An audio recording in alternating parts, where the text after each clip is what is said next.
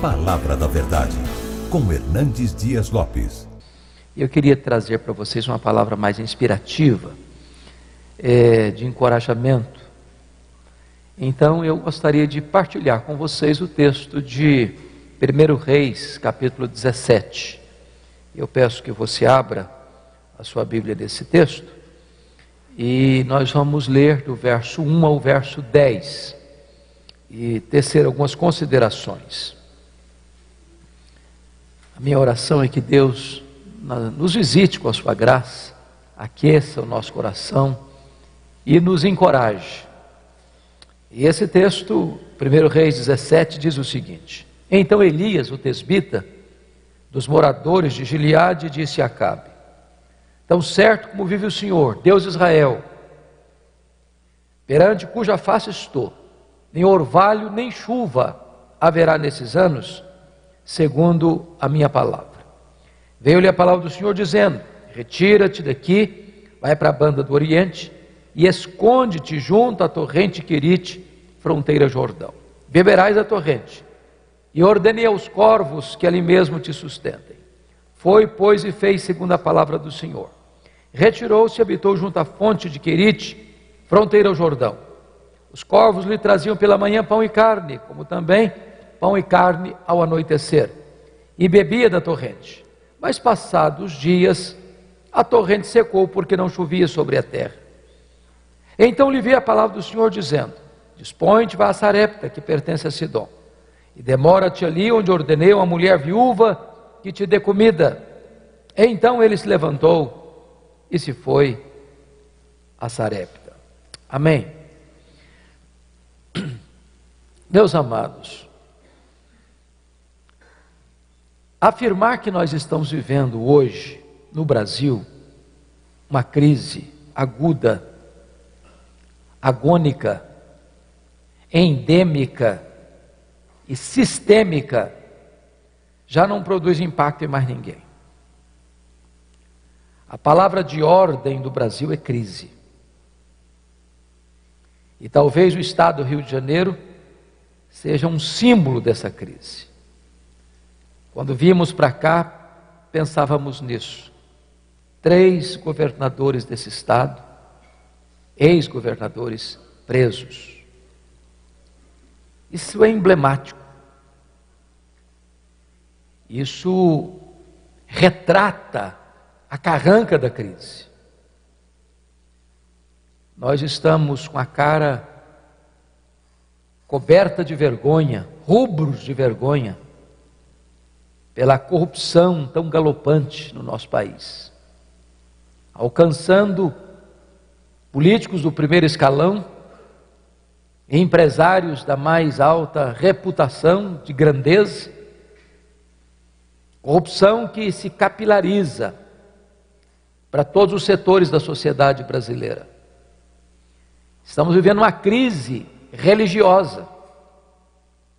Crise religiosa uns bandeando para o lado do liberalismo, outros correndo atrás do sincretismo, outros que, embora professem uma fé ortodoxa, muitos estão com a ortodoxia morta, ossificada, áridos como um deserto, secos como um poste.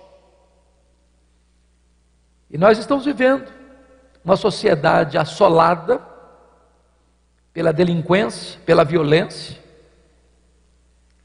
atormentada por uma perseguição atroz, no sentido de tentar minar a família, desconstruir a família, onde esse ataque não é velado, vem desde o palácio, passando pelo parlamento, pelas cortes, pela grande mídia, pela imprensa, pelo mais poderoso instrumento de comunicação deste país, a Rede Globo de televisão.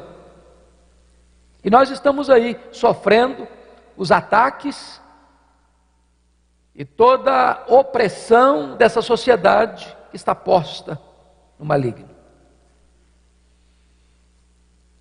Exercer o ministério num tempo desse não é fácil, é um grande desafio. Até porque, infelizmente, essa crise atinge de frente a classe pastoral. Numa pesquisa recente feita no Brasil, detectou-se que as três classes mais desacreditadas do Brasil são os políticos, a polícia e os pastores. E nós estamos vivendo esse drama. E eu penso que o texto lido retrata para nós essa crise e aponta para nós uma solução. Porque vocês se lembram que com a morte do rei Salomão, depois de 120 anos de monarquia em Israel, 40 com Saul, 40 com Davi, 40 com Salomão, e ele morre no ano 931, o reino de Israel é dividido. Há uma grande cisão.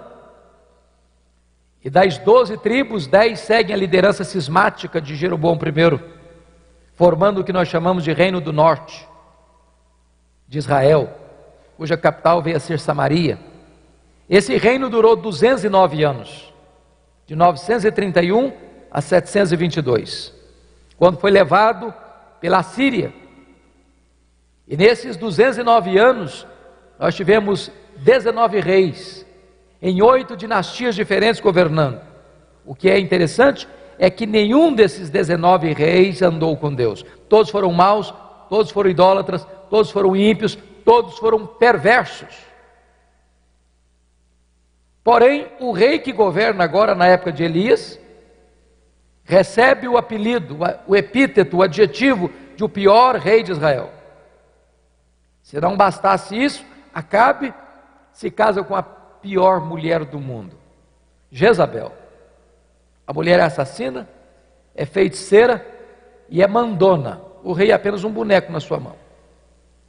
Foi essa mulher que impôs a força da baioneta, o culto a Baal em Israel, e persegue e mata os profetas de Deus.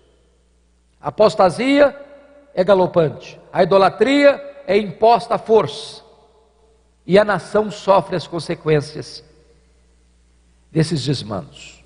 Pois bem, é nesse tempo de crise política, religiosa, econômica, moral e espiritual sem precedentes na nação, que Deus levanta não um partido político, não uma denominação religiosa. Deus levanta um homem. Deus levanta Elias. E esse homem, não numa carreira solo, como ele mesmo pensou, porque havia sete mil anônimos que não tinham se dobrado a Baal é que Deus vai fazer uma verdadeira revolução naquela nação. Então eu preciso conhecer esse homem. Quem foi Elias? E o que, que Elias pode nos ensinar ainda hoje? E o texto começa sendo: então Elias, o tesbita, dos moradores de Gileade, disse a Acabe. Quando diz Elias o tesbita, não está falando da família dele, do sobrenome dele. Está falando da procedência geográfica dele. Ele vem de Tisbé, um lugarejo insignificante, desconhecido, incrustado lá nas fraldas dessa cordilheira de montanhas da, de Gileade. Quando você vai para o mapa procurar Tisbé, você não acha Tisbé no mapa. Elias vem de uma família desconhecida, de uma cidade desconhecida, ele é um homem desconhecido. Não vem de uma família rica, não vem de uma classe sacerdotal, não vem de uma escola de profetas. Ele é um homem desconhecido, de uma família desconhecida, de um lugar desconhecido, mas um homem levantado por Deus. Isso me ensina um princípio. Deus não precisa de estrelas para fazer a sua obra. Deus não precisa de figurões para fazer a sua obra. Deus pode usar gente como Elias, como você e como eu. Talvez, irmãos, um dos grandes problemas da igreja evangélica brasileira é que tem estrelas demais, figurões demais, gente que se julga importante demais. E eu tenho aprendido uma coisa: as estrelas só brilham quando o sol não está brilhando. Porque quando Jesus, o sol da justiça, está brilhando, não tem espaço para homens brilharem. eu fico até constrangido em ver no cenário brasileiro pastores, cantores evangélicos sendo tratados como astros de cinema, como estrelas. Temos assistido no Brasil o pecado da tietagem evangélica. Isso é grave. E quando a igreja contribui para esse pensamento, para essa prática, a igreja está em pecado. Porque Deus não divide a sua glória com ninguém. Toda a glória dada ao homem é glória vazia, é vanglória, é idolatria, é abominação para Deus. E sabe, irmãos, a igreja, infelizmente, tem tendência para isso.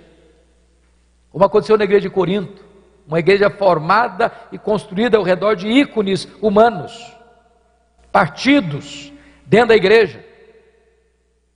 Eu sou de Paulo, eu sou de Apolo, eu sou de Cefas, eu sou de Cristo.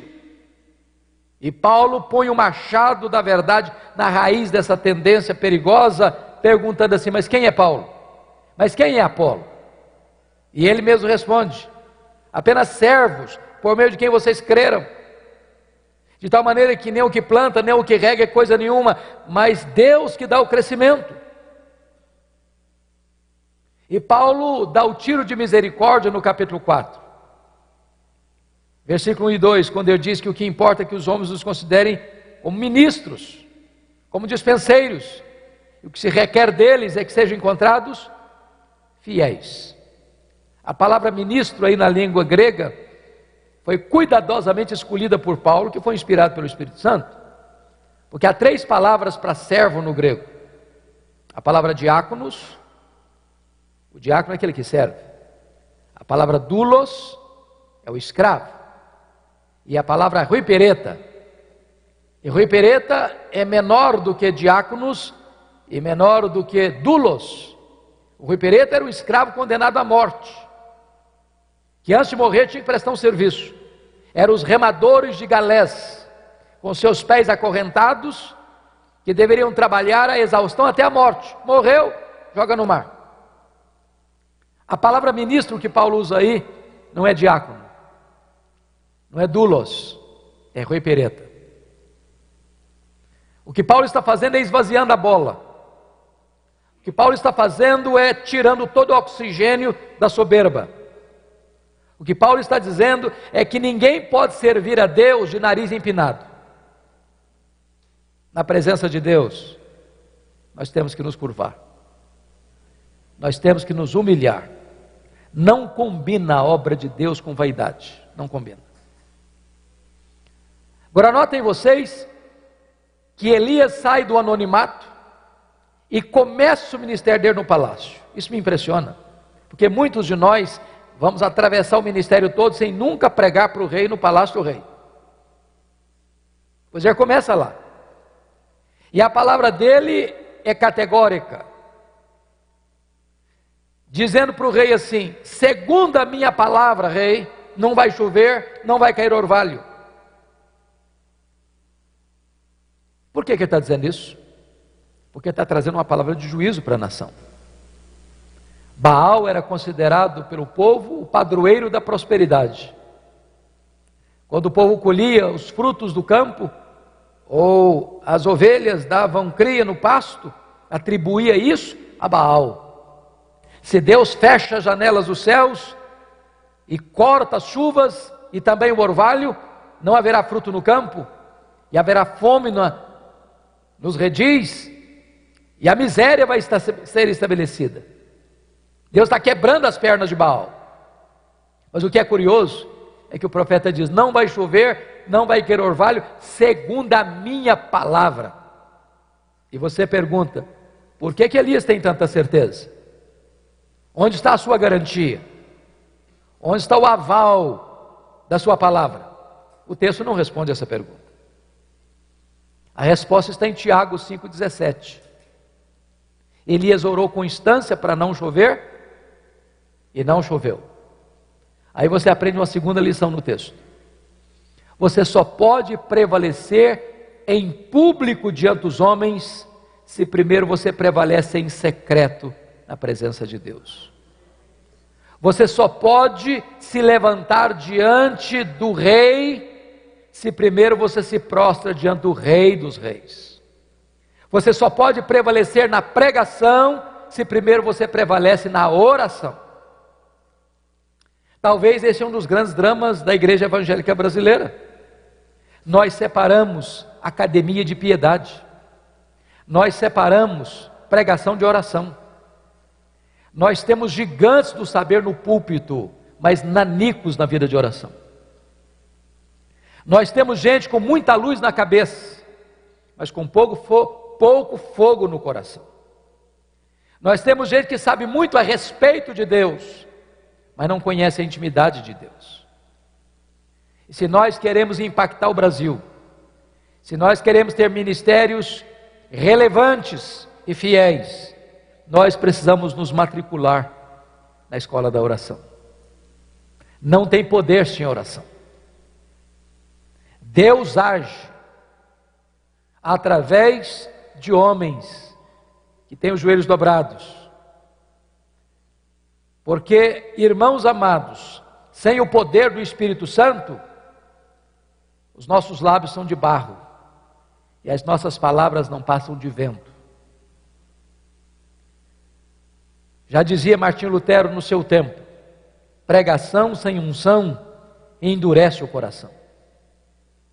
Nós precisamos ser homens que andem na presença de Deus, que tenham intimidade com Deus, que se levantem dos joelhos para se levantarem na presença dos homens.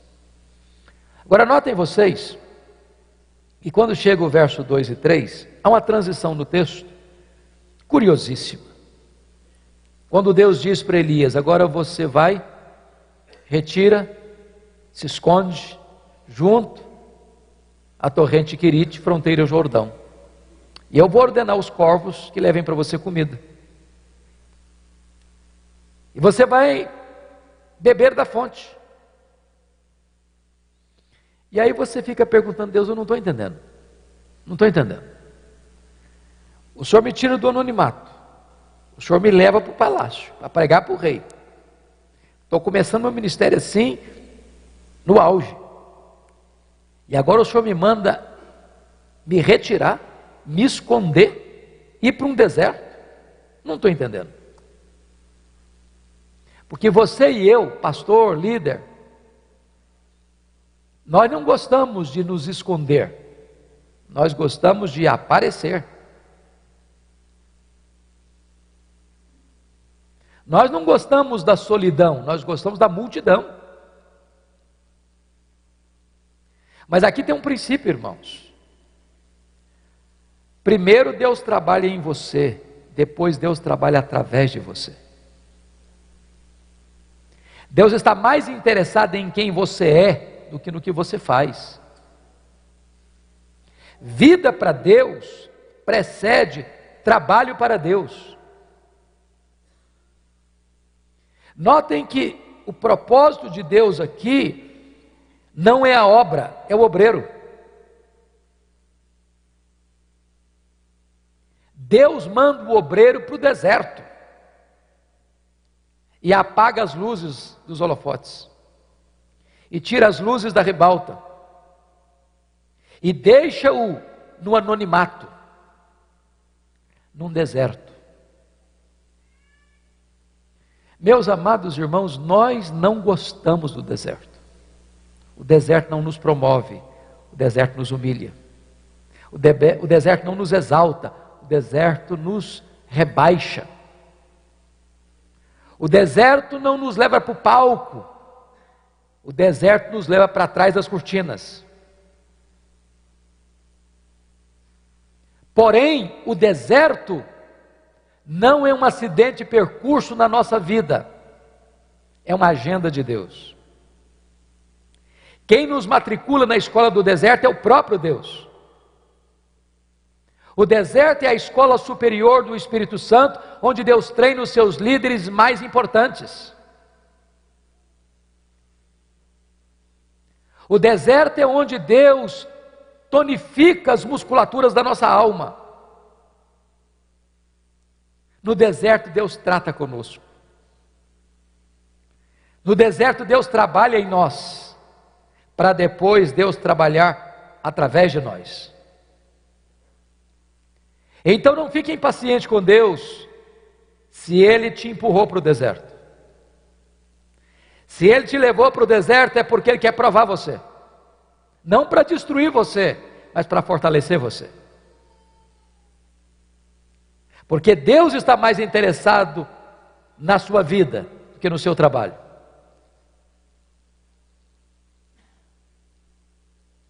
Seu ministério não será maior do que a sua vida.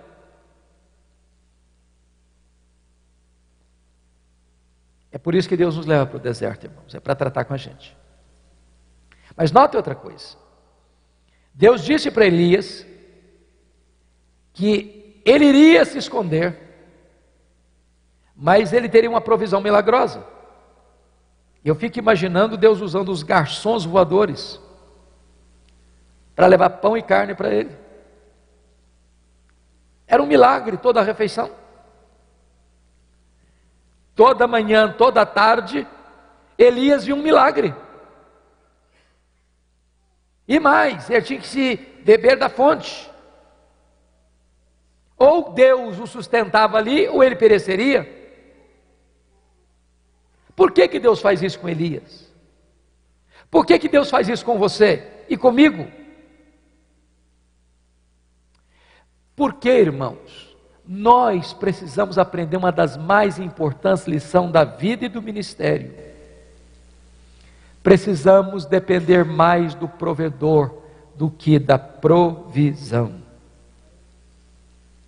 Depender da provisão é fácil. Você a tem, você administra. A grande pergunta é: e quando a provisão acaba, o que é que você faz? Porque se você observar o versículo 7, Elias está onde Deus mandou ele estar, fazendo o que Deus mandou ele fazer, e de repente a fonte seca. E agora? E agora? Nós estamos vivendo uma crise no Brasil, irmãos. Talvez a cidade onde vocês vivem sentiu as reverberações dessa crise. Empresas fecharam, lojas fecharam, pessoas foram mandadas embora do trabalho, chefes de família ficaram angustiados, meu Deus, e o que é que eu faço agora para sustentar minha família? O que é que eu faço agora para manter meu filho, minha filha na faculdade? O que que eu faço agora para pagar meu plano de saúde? O que que eu faço agora com os compromissos financeiros que eu assumi e o meu salário diminuiu ou até acabou? O que, que eu vou fazer da minha vida? Para onde eu vou? Deixa eu dizer uma coisa para você. Quando a sua fonte seca, Deus sabe onde você está. Deus sabe para onde você deve ir. Deus sabe o que você precisa fazer. A sua fonte secou, mas os mananciais de Deus continuam jorrando. A sua dispensa pode ficar vazia, mas os celeiros de Deus continuam cheios. Nada disso pegou Deus de surpresa. Nada disso deixou Deus numa situação embaraçosa. Você e eu não cremos em acaso. Você e eu não cremos em sorte. Você e eu não cremos em azar. Você e eu não cremos em determinismo cego. Você e eu não temos medo de olho gordo, nem de sexta-feira 13. Você e eu alçamos a voz com inabalável confiança e dizemos: sabemos. Não sentimos, sabemos. Essa não é a linguagem da conjectura hipotética, essa é a linguagem da certeza experimental. Sabemos que todas as coisas, não algumas, não a maioria, todas as coisas cooperam para o bem daqueles que amam a Deus, daqueles que são chamados segundo o seu propósito. Se Deus leva você para o deserto, se Deus prova você, Se de repente nessa escola do deserto a sua fonte seca, Deus não perdeu o controle. Deus está apenas matriculando você num estágio mais avançado do treinamento. Para que nesse momento você entenda que você tem que depender do provedor mais do que da provisão. Me permitam, por favor, contar uma experiência pessoal. No ano 2000, eu fui para os Estados Unidos para fazer um curso de doutorado em ministério na área de pregação. E a igreja que eu tenho o privilégio de pastorear há 32 anos, a Igreja Vitória, na época votou uma verba para o nosso sustento. Chegamos a um acordo que 2.300 dólares por mês seria suficiente. Agora, é claro que eu tinha valores a deduzir desse montante. Primeiro, porque todo pastor é dizimista. Pelo menos pressupõe que seja. Bom, se eu recebia 2,300, 230 já ficava na tesouraria. Recebia líquido 2,70. Tem uma pessoa muito querida nossa que trabalha conosco, mora conosco já há 28 anos. E eu achei que não seria honesto desampará-la nesse período da nossa ausência. Continuei pagando o salário dela. O apartamento que nós morávamos foi para lá uma missionária, com o compromisso de pagar o condomínio. Só que ela mudou-se da cidade, cinco meses depois, e eu tive que pagar o condomínio. O certo é que desse montante eu recebia líquido 1.300, 1.200, em torno disso. E eu vou para Jackson, Mississippi, com expectativa de meia bolsa no seminário, não recebi bolsa de um centavo.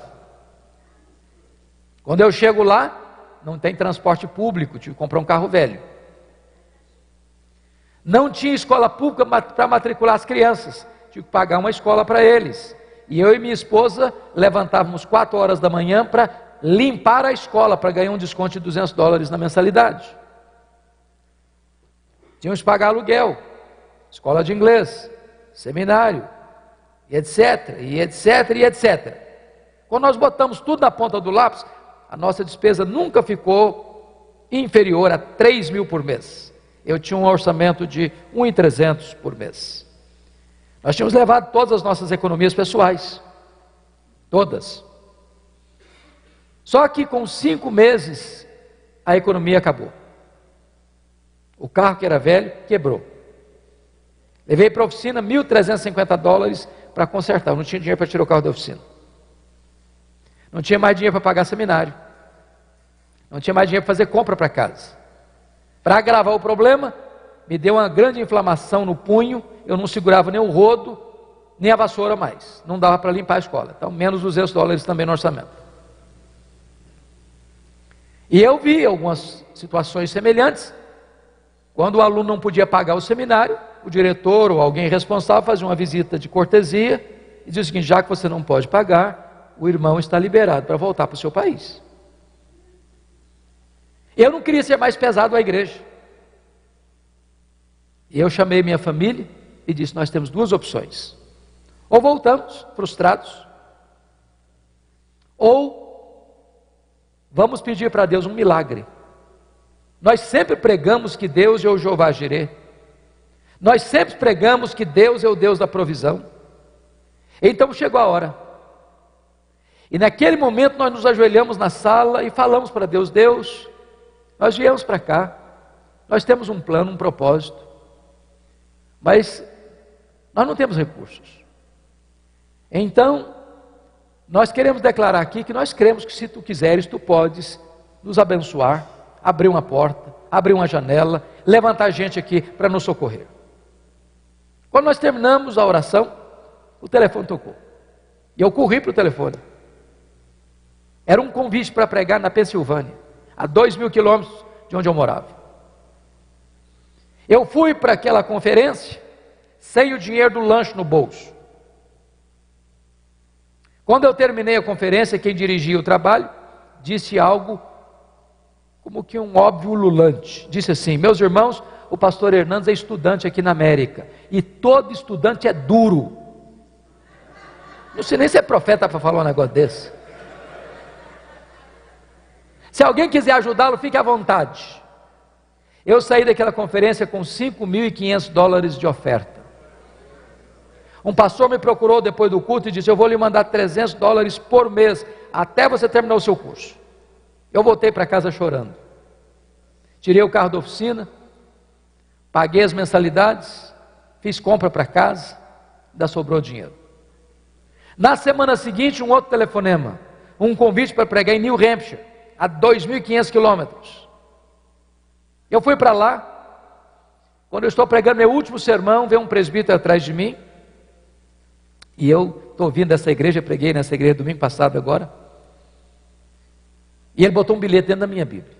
Diz: Eu não sei o que está acontecendo com você, mas Deus tocou o nosso coração e nós vamos mandar para você 600 dólares por mês até você terminar o seu curso.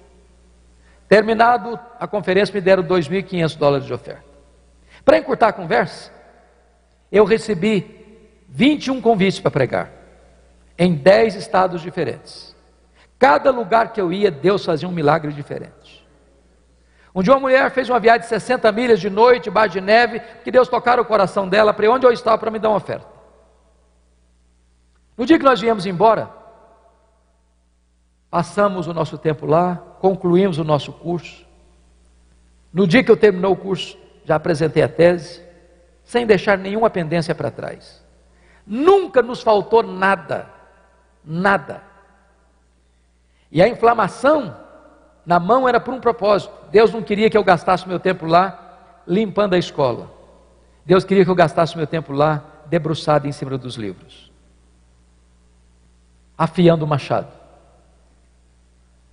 Porque o tempo gasto em amolar o machado não é tempo perdido.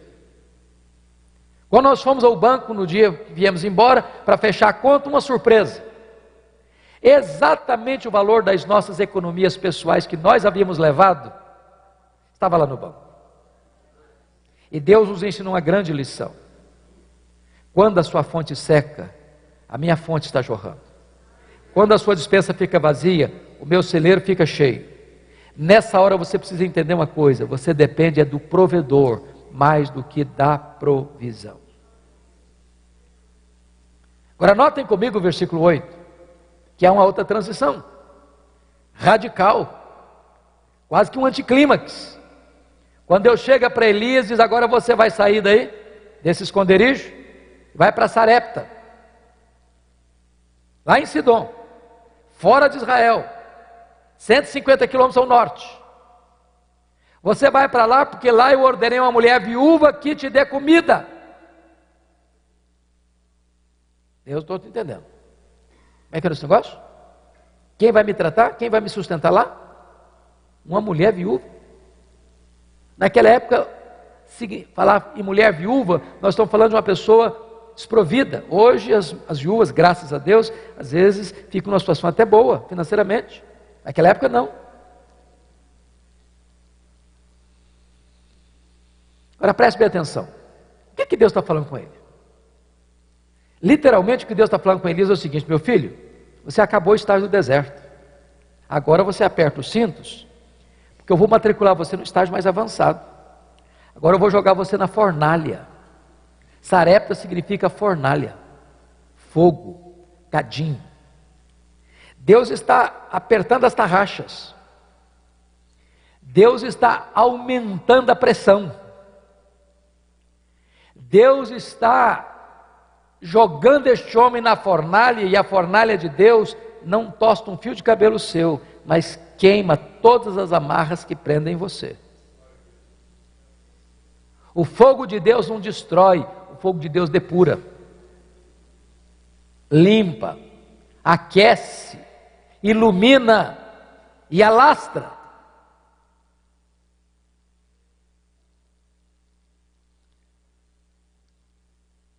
Ele estava em Querite, escondido. Escondido de quem?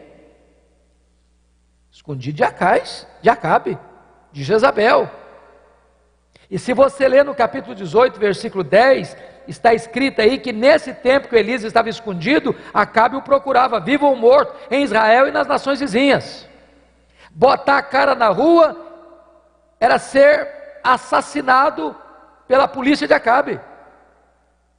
Mas o Deus que envia é o Deus que protege. Agora pense comigo que Deus tem senso de humor. Ah, isso ele tem. Porque o que Deus diz para Elias não faz sentido, irmãos. Se Deus dissesse assim, Elias, chega de ficar escondido, meu filho, vamos trabalhar um pouco agora? Vamos fazer o seguinte: vou levar você lá para Sarepta para você sustentar uma mulher viúva. Tem uma mulher em crise lá, passando uma perrengue danado, a mulher está quase morrendo de fome, mas então você vai para lá agora, porque agora você vai sustentar essa mulher. E poderia dizer, bom Deus, então eu tenho um ministério, vou cuidar de uma mulher viúva. Pronto, tá bom. Algo útil. Só que o que Deus fala para ele é o contrário. Ele sai de Querite para não morrer de sede e quase morre de fome em Sarepta, porque a mulher que tá, vai sustentar está morrendo de fome. Você entende isso? Deus humilha os seus servos. Você vai ter que depender da mulher viúva para sustentar você. Eu aprendi uma coisa: nunca rejeite uma oferta. Às vezes eu vou pregar em alguns lugares em que alguém vai me dar uma oferta, eu digo, meu Senhor, mas não sou eu que estou precisando da oferta, é a pessoa que está me dando a oferta é que precisa. Mas eu nunca recusei, eu recebo, agradeço, e muitas vezes já fiz isso. Agora eu quero fazer uma coisa. Eu gostaria de abençoar sua esposa, ou seu filho, ou a sua congregação com esta oferta.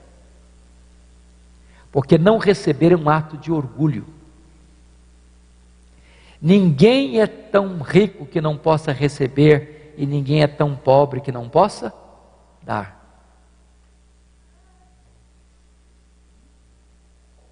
Para você ser sustentado por uma mulher que está morrendo de fome, você tem que ter humildade.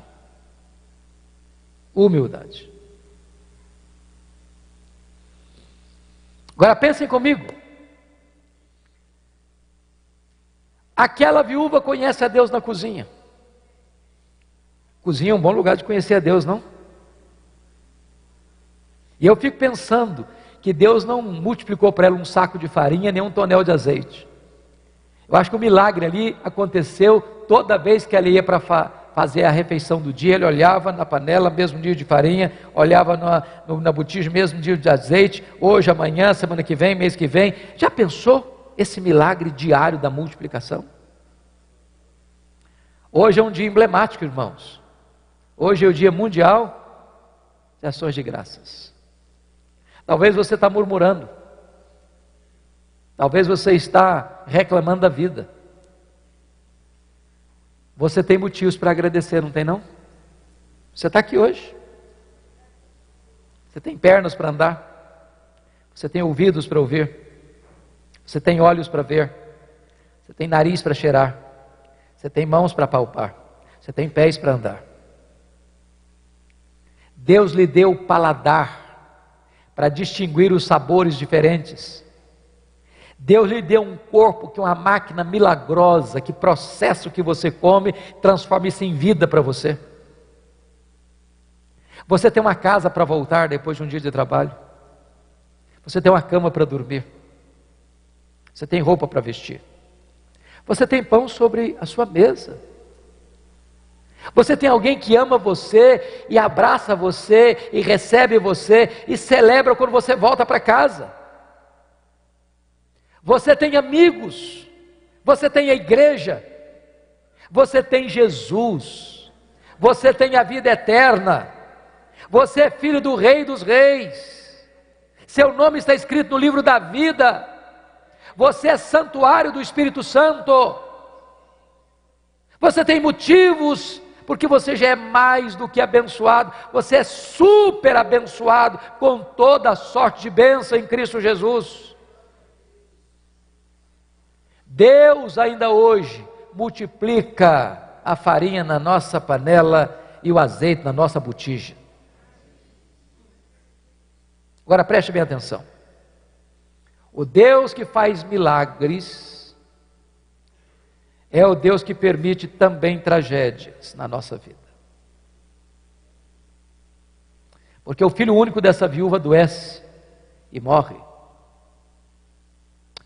Vocês lidaram há alguns anos com uma grande tragédia nessa cidade. E eu quero crer que alguns de vocês tiveram que sepultar parentes, amigos, membros da igreja. E talvez alguém pergunte: onde está Deus? Hoje muitas vezes se prega um cristianismo inverídico que diz para você: não, se você for crente, você não vai ficar doente. Se você for crente, você não vai ficar desempregado. Se você for, se você for crente, você não vai andar de carro velho. Se você for crente, você você só vai ter sucesso na vida. Deixa eu dizer uma coisa para você, amado. Deixa eu dizer uma coisa para você. Crente fica desempregado. Crente fica doente. Crente sofre bala perdida na rua. Crente enterra os seus mortos. Deus nunca prometeu, nem para você, nem para mim, ausência de luta. O que Ele prometeu é estar conosco todos os dias, até a consumação dos séculos. Agora, notem uma coisa, vocês que são pastores e líderes, e isso me impressiona muito, porque a Bíblia diz que a viúva botou a culpa da morte do filho único dela em Elias. Coitado do Elias. Diz alguém que pastor tem costas largas e couro de jacaré. Casal briga meia-noite lá dentro da casa, o culpado é o pastor. Adolescente rebelde saiu de casa, o pastor que é culpado. Sabe o que, que me impressiona com Elias? É que ele não se defendeu. Nós somos gigantes em nos defendermos. Mas por que, que Elias não se defendeu? Porque ele entendeu um princípio bíblico: não se esmaga a cana quebrada, nem se apaga a torcida que fumega. Tripudiar sobre quem está machucado não faz sentido. Tem hora que o silêncio é mais eloquente do que o mais eloquente dos discursos. A única palavra que Elias disse para aquela mulher foi esta: Me dê seu filho morto aqui. Transfira para mim a sua dor. Ele pega esse menino, leva para o quarto, tranca a porta. E ele que ficar em silêncio, na sua autodefesa, abre a boca e fala muito, clamando aos céus por um milagre. Se eu e você hoje, em pleno século 21, ousássemos pedir para Deus algo inédito, porque não havia ressurreição até então, talvez nos internariam no manicômio, talvez nos chamariam de heterodoxos. Mas Elias tem coragem de pedir para Deus algo inédito. E Deus realiza o inédito e ressuscita o menino. Agora pensem comigo se Elias fosse um dessas estrelas de hoje, que faz propaganda de milagres que nunca aconteceu. O que, que ele faria? Eu acho que se Elias fosse um dos estrelas de hoje, eu faria algumas coisas. Primeiro, eu convocaria uma coletiva da imprensa, para dizer quão grande homem ele era. Eu acho que se ele fosse hoje, eu botaria alguns outdoors da cidade com a fotografia dele. Aqui está um grande profeta. Se Elias vivesse hoje, talvez ele faria, se fosse um dos estrelas de hoje, eu diria o seguinte: ele faria um discurso de alto elogio. Ele bateria palmas para ele mesmo. Talvez ele até cantasse um solo do hino Quão grande és tu diante do espelho. Tem nada disso. Mulher, o teu filho vive. Sabe o que significa isso, irmãos? Se Deus, pela sua graça, está usando a sua vida e o seu ministério, bote a boca no pó. Porque tudo vem de Deus, tudo é por meio de Deus e tudo é para Deus. Não cabe a você querer a glória para você mesmo. Porque se Deus está usando você, não é por causa de você, é por causa dele. Agora, eu quero terminar aqui. Quando você honra Deus, Deus honra você. Porque o último versículo deste capítulo 17 diz que esta viúva diz para Elias assim: Agora eu sei que tu és um homem de Deus, e que a palavra do Senhor na tua boca é verdade. Irmãos, tem duas coisas que eu chamo a atenção aqui que me impactam. Primeiro, como é que nós estamos sendo chamados e conhecidos na nossa cidade? Homens ricos, homens cultos, homens influentes, homens políticos, homens manipuladores nos bastidores, ou homens de Deus? O que é que as pessoas sabem a nosso respeito? Como elas nos tratam? Quem somos nós? Homens de Deus. Mas a segunda coisa me deixa com os joelhos bambos até hoje. Agora eu sei que a palavra do Senhor na tua boca é verdade. Meus irmãos, isso implica que pode ser então que a palavra de Deus não seja verdade na minha boca. Está escrito em Jeremias 15, 19 assim: Se tu te arrependeres, eu te farei voltar, estarás na minha presença. Se apartares o precioso do vil, serás a minha boca. Em outras palavras, nem todas as pessoas que proferem a palavra de Deus são boca de Deus. Uma coisa é proferir a palavra de Deus, outra coisa, bem diferente, é ser boca de Deus. Vocês já notaram isso? Chega um pregador e prega uma mensagem. Acontece nada, nada. Chega outro e prega a mesma mensagem. Os corações se derretem. Por quê? é porque um é boca de Deus, o outro não é. Eu acho que mais do que eu, todos vocês aqui, conheceram, na palavra do pastor Jeremias Pereira, o mestre Antônio Elias. Quem de nós não foi abençoado, encorajado, desafiado pela vida, pela pregação de Antônio Elias? E ele estava num congresso. Quando ele terminou de pregar, abriu o plenário para perguntas e levanta um irmão e faz uma pergunta teológica para ele. Pergunta complexa. Aguardando uma resposta profunda. E perguntou assim: Pastor Antônio Elias, ajuda-nos a entender esta grave, importante, decisiva questão da unção. O que é unção? E ele respondeu: é muito simples. Unção significa que uns são, outros não são. É só isso.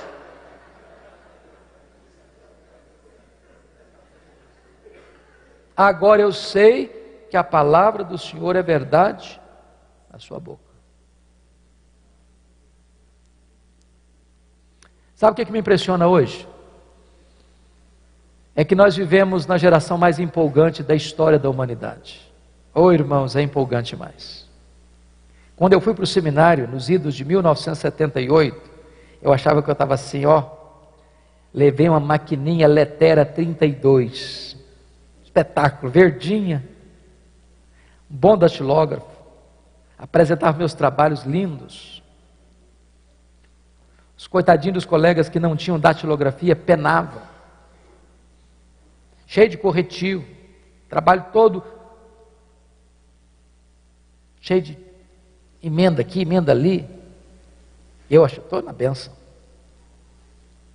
Quando eu vi falar internet, eu pensei, esse negócio é o 666, só pode.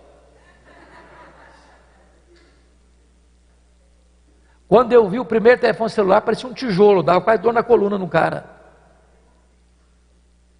Hoje você acessa o mundo no seu telefone.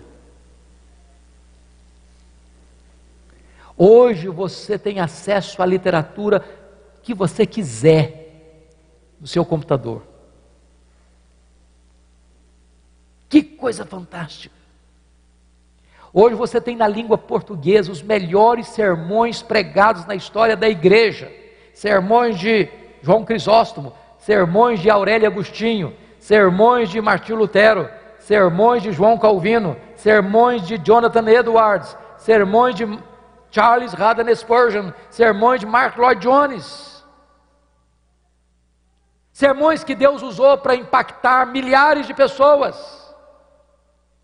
Se você pegar esses mesmos sermões e pregá-los na íntegra, muito provavelmente os resultados não vão ser mais os mesmos. Por quê, irmãos? Por quê? Aí eu preciso evocar a figura de E.M. Bounds, um metodista piedoso do século XIX, quando ele diz assim: é que nós estamos à procura de melhores métodos e Deus está à procura de melhores homens. Deus não unge métodos, Deus unge homens. Deus unge homens.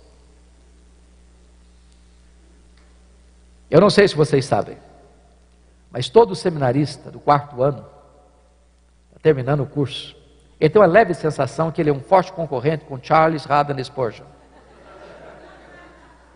É. Aí um seminarista do quarto ano, já tinha uma igreja que ele cuidava, ele era o cara. Leu o sermão, importante sermão, pecadores nas mãos de um Deus irado. Sermão pesado, de Jonathan Edwards, a mente mais brilhante da América. Aquele homem orou e jejuou alguns dias, a igreja lotada. E ele pega o esboço e lê o esboço, segurando o esboço numa mão, a lamparina na outra mão. Na medida que ele pregava, os corações iam se derretendo. As pessoas angustiadas começavam a chorar. Alguns gritavam, outros gemiam, outros agarravam nas pilastras do templo. A sensação de que o inferno estava debaixo de seus pés. Quando ele terminou de pregar, seu auditório estava prostrado, caído, em lágrimas. Mais de 500 pessoas convertidas naquela noite. Pois esse seminarista pregou, pegou esse sermão, pecadores nas mãos de um Deus irado, e decorou o sermão, palavra por palavra, sentença por sentença. E chegou na igreja e pregou com toda a vibração, com todo entusiasmo. E a igreja caiu também, irmãos, mas no sono. No sono, é, no sono. O sermão era o mesmo, mas quem pregava o sermão era outra pessoa. Agora eu sei que a palavra do Senhor na tua boca é verdade. A minha oração é que Deus traga um grande reavivamento nos púlpitos das nossas igrejas. Perguntaram para Dwight Lima Moody, Moody, qual é o maior problema da, qual o maior problema da igreja? Moody respondeu: o maior problema da igreja são os obreiros. Eu tenho que admitir isso, irmãos. Eu sou o maior problema da igreja. Por isso perguntaram para Moody, ô oh, Moody, como é que começa um avivamento? Moody respondeu, acenda uma fogueira no púlpito. Se o pastor, se o presbítero, se o professor de escola dominical, se o líder da igreja for um graveto seco a pegar fogo, até lenha verde vai começar a arder. Que Deus nos ajude. Que Deus inflame o nosso coração. Que Deus restitua para você a alegria do ministério. Que Deus devolva para você o prazer de ser pastor. Eu ando preocupado com isso, irmãos, porque hoje eu vejo muito pastor cujo sonho da vida é ser vereador da cidade, é ser deputado. E eu não tenho nenhum problema com política, eu amo política. E oro para que Deus levante no nosso meio homens, mulheres vocacionados para a carreira política. Mas se Deus chamou você para o ministério, não rebaixe de posto. Você já é embaixador do Rei dos Reis e do Senhor dos Senhores. Você tem a mais nobre, mais sublime, mais gloriosa vocação da história da humanidade. Deus chamou você para ser ministro da reconciliação. Então, deixe o seu coração se apaixonar pelo ministério. Volte a sonhar com o ministério. Volte a ter prazer no ministério. Volte a pregar com ardor, com paixão. Volte a descobrir a bênção da vida devocional abundante. E que Deus nos ajude. Porque nesse tempo de crise, a minha oração é que Deus levante novos Elias. Quando Elias estava terminando o seu ministério, foi levado para o céu, num redemoinho, a capa dele ficou na mão de Eliseu. E agora Eliseu está precisando atravessar o Jordão de novo, já tinha passado a pé enxuto. E ele chega à margem do rio, com a capa do Elias na mão, com a pergunta no coração. E a pergunta foi essa: Onde está o Senhor Deus de Elias? Que pergunta emblemática. Essa pergunta significa assim: será que Deus só fez milagres ontem? Ou será que Deus faz milagres ainda hoje? Será que Deus só agiu no passado ou será que Deus ainda age no presente? Você não tem problema de crer que Deus fez milagres ontem. A Bíblia está cheia deles. Você não tem dificuldade para crer que Deus fará milagres amanhã. A Bíblia está cheia de promessas. Mas o seu, o meu, o nosso problema é: será que Deus faz hoje? Será que Deus faz agora? Será que Deus faz na minha vida? Porque às vezes a nossa teologia é a teologia da Marta. Quando Marta chegou, quando Jesus chegou em Betânia, Marta disse: Se tu estiveras aqui, meu irmão não teria morrido. Conjugou o verbo no passado. Aí Jesus, não, Marta, teu irmão há de ressurgir. Ela diz: Eu sei, eu sou crente, eu leio a Bíblia, eu conheço as promessas, ele vai ressuscitar no último dia. Aí Jesus, não, Marta, não, Marta. Eu não fui, eu não serei, eu sou a ressurreição e a vida. Eu faço milagres hoje, Marta. Eu realizo grandes coisas hoje. Por isso, irmãos, eu encerro aqui. A pergunta que eu faço hoje não é mais onde está o Senhor Deus de Elias. A pergunta que eu faço para o seu coração é: onde estão os Elias de Deus? Eles estão aqui nessa noite. O Brasil está em crise. Israel estava em crise. E a nossa oração é que Deus levante novos Elias a nossa geração. Que Deus nos abençoe.